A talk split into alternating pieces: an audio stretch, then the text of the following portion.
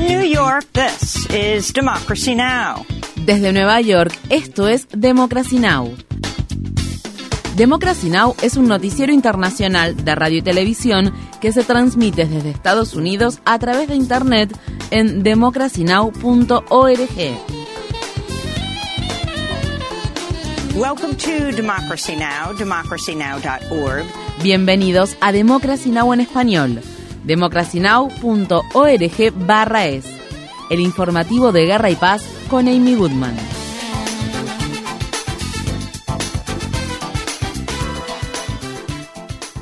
La franja de Gaza, testigos informan que soldados israelíes dispararon a quemarropa a varias personas desplazadas tras irrumpir en la escuela Yadia Abu Ghazala, que se encuentra en la zona norte de Al-Fallujah. Según la cadena Al Jazeera, entre las víctimas había bebés recién nacidos. Israel continúa lanzando intensos bombardeos contra toda la franja de Gaza, incluidos Rafah y Han Yunis, donde viviendas, negocios y escuelas fueron arrasados por los ataques israelíes. Mohamed Vecino de Rafah, se unió el martes a las labores de rescate para buscar personas entre los escombros de un edificio que fue destruido por un bombardeo israelí que mató a al menos cuatro menores. Quien quiera que quede con vida luchará contra el hambre, contra la sed y contra la supervivencia en todo el sentido de la palabra. No hay electricidad, combustible, agua ni medicamentos. Incluso los hospitales sufren una necesidad imperiosa ni siquiera hay botiquines de primeros auxilios en los hospitales. La situación es desastrosa en todos los sentidos de la palabra. No nos interesa lo que se diga, si hay tregua o no hay tregua, porque estamos ocupados en la lucha diaria por la supervivencia, por el suministro de agua, ya sea apta o no para beber, el suministro de electricidad, medicamentos, combustible. La situación humanitaria es más complicada que la guerra con misiles. En el hospital Kamal Adwan de la ciudad de Gaza, un médico afirma que las Fuerzas Armadas israelíes se llevaron a más de 70 miembros del personal de salud durante una incursión militar que se llevó a cabo en el centro médico. Mientras tanto, la organización Save the Children anunció que un empleado y su familia murieron a causa de un ataque aéreo que Israel lanzó contra Gaza. Sameh Ewaida tenía 39 años y era padre de cuatro niños pequeños de entre 2 y 12 años. Esto se produce al tiempo que Israel sigue realizando incursiones militares en Jenin, en los territorios ocupados de Cisjordania, donde el martes murieron al menos seis personas. En Jerusalén Oriental, las Fuerzas Armadas israelíes demolieron un edificio residencial palestino en el que vivían 30 personas. Un informe del periódico israelí Haaretz sobre un canal de Telegram que supuestamente es administrado por las fuerzas de defensa de Israel ha provocado horror y comparaciones con la prisión militar de Abu Ghraib en Irak. El canal, que fue lanzado poco después del inicio de los ataques israelíes contra la franja de Gaza, se llama 72 Vírgenes sin censura y publica imágenes de video y fotos gráficas en las que se puede ver el asesinato y la tortura de palestinos. Las imágenes publicadas suelen ir acompañadas de textos racistas como exterminar a las cucarachas y emojis que denotan alegría. La Asamblea General General de la ONU votó el martes por abrumadora mayoría a favor de un alto el fuego humanitario inmediato en la franja de Gaza. Una mayoría de 153 países votó a favor de la resolución de alto el fuego, mientras que 23 países se abstuvieron y 10 votaron en contra, incluido Estados Unidos. Si bien la resolución es no vinculante, la votación de la ONU es otro indicio del creciente aislamiento de Estados Unidos, mientras el país norteamericano continúa apoyando los ataques de Israel contra Gaza que, en poco más de dos meses, se han cobrado la vida de al menos 18.000 palestinos. Australia, que se abstuvo en octubre de votar a favor de una resolución de alto el fuego en la Asamblea General de la ONU, es uno de los aliados de Estados Unidos que recientemente se ha apartado de la posición del gobierno de Biden fueron las palabras expresadas por la ministra de Relaciones Exteriores de Australia, Penny Wong. Australia, junto con otros 152 países, fue uno de los países que votaron a favor. Al hacerlo, nos unimos a Canadá, Nueva Zelanda, Japón, Francia e India y a muchos otros países, y al hacerlo hemos dicho que Israel debe respetar el derecho internacional humanitario.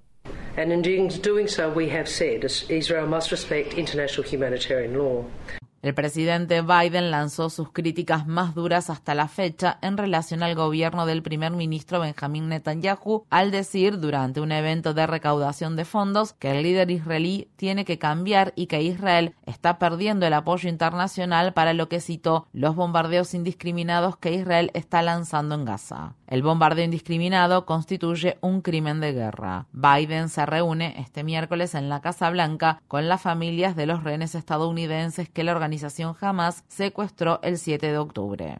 Por primera vez en la historia, la Conferencia de las Naciones Unidas sobre el Cambio Climático, denominada COP28, finalizó con un acuerdo global que aboga por dejar atrás los combustibles fósiles. Tras la prolongación de las negociaciones, el acuerdo se anunció en la mañana del miércoles en Dubái y el presidente de la COP28, el sultán Al-Jaber, lo calificó de histórico. Si bien el acuerdo fue acogido como un avance, los activistas contra el cambio climático y los países más afectados por la catástrofe generada por el cambio climático advirtieron que no es suficiente. La presidenta de la Alianza de Pequeños Estados Insulares, Anne Rasmussen, se pronunció duramente contra los delegados por aprobar el acuerdo cuando los representantes de los 39 países de su coalición no estaban presentes y señaló algunos de los puntos débiles que el acuerdo posee. We have come to the conclusion that the course correction that is needed has not been secured hemos llegado a la conclusión de que no se ha asegurado la corrección de rumbo necesaria. Hemos hecho un avance gradual sobre los temas de siempre, cuando lo que realmente necesitamos es un cambio exponencial en nuestras acciones.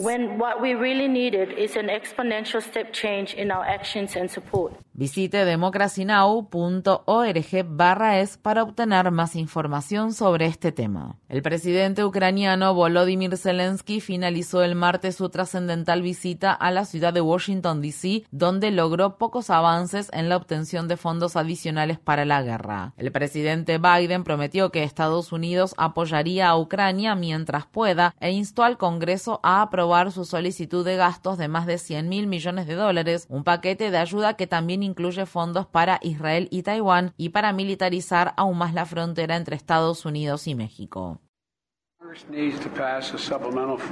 El Congreso debe aprobar los fondos complementarios para Ucrania antes de que inicie el receso de vacaciones, antes de darle a Putin el mejor regalo de Navidad que se le pueda dar.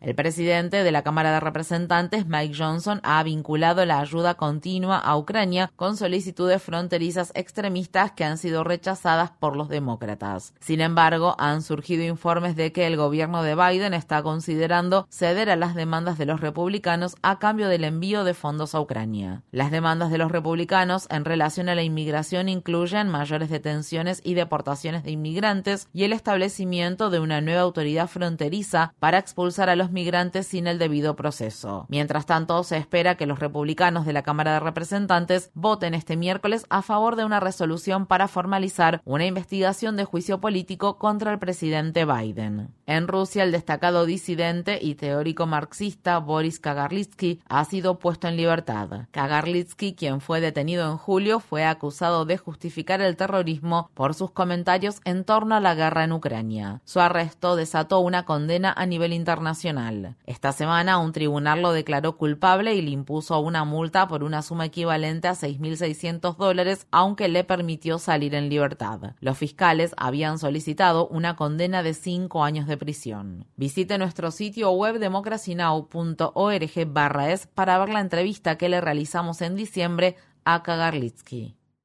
En Polonia, Donald Tusk prestó juramento este miércoles como el nuevo primer ministro del país y puso de este modo fin a ocho años de un gobierno nacionalista de derecha. En un discurso que pronunció el martes, Tusk, quien en algún momento presidió el Consejo Europeo, expresó su apoyo inquebrantable a Ucrania contra la invasión de Rusia y se comprometió a impulsar relaciones más fluidas con la Unión Europea. Polska jest i będzie kluczowym, silnym, suwerennym ogniwem Polonia es y será un eslabón clave, fuerte y soberano de la organización del Tratado del Atlántico Norte. Polonia será un aliado leal y estable de Estados Unidos que confía en sus razones, que confía en su fuerza e importancia. Polonia recuperará la posición de liderazgo en la Unión Europea. Europejskiej.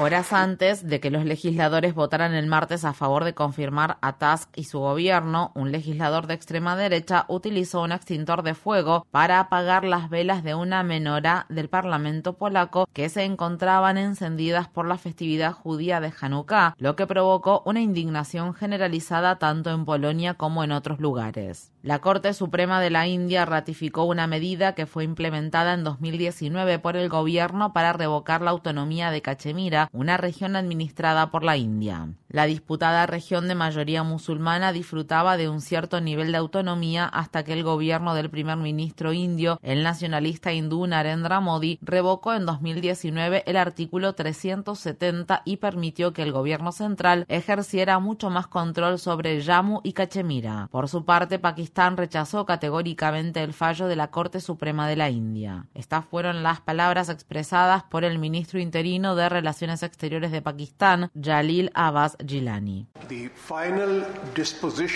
La disposición final sobre Jammu y Cachemira se adoptará de conformidad con las resoluciones pertinentes del Consejo de Seguridad de las Naciones Unidas y de conformidad con las aspiraciones del pueblo de Cachemira. La India no tiene derecho a tomar decisiones unilaterales sobre el estatus de este territorio en disputa en contra de la voluntad del pueblo de Cachemira y de Pakistán. Against the will of the Kashmiri people and Pakistan.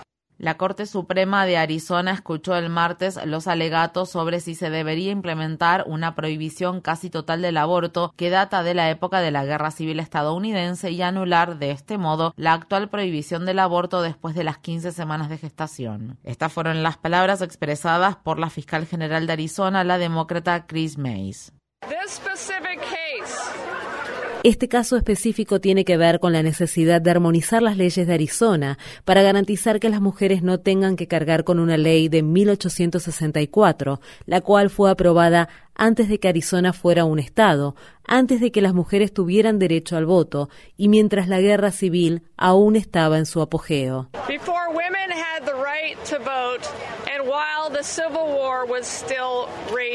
Tras la revocación en 2022 del fallo del caso Roe contra Wade de 1973, en el que se había determinado la legalización del aborto en todo Estados Unidos, algunos condados de Arizona volvieron a aplicar la ley de 1864, que si bien permanecía vigente, no se aplicaba desde que se dictó dicho fallo. La llamada ley zombie no establece excepciones en caso de violación o incesto y también prohíbe a cualquier individuo ayudar a una persona embarazada a obtener servicios de aborto. Mientras tanto, la Corte Suprema de Nuevo México está escuchando este miércoles los alegatos sobre si los gobiernos locales pueden imponer sus propias prohibiciones al aborto aun cuando el procedimiento siga siendo legal a nivel estatal. Infórmate bien. Visita nuestra página web democracynow.org/es. Síguenos por las redes sociales de Facebook, Twitter, YouTube y SoundCloud por Democracy Now! es.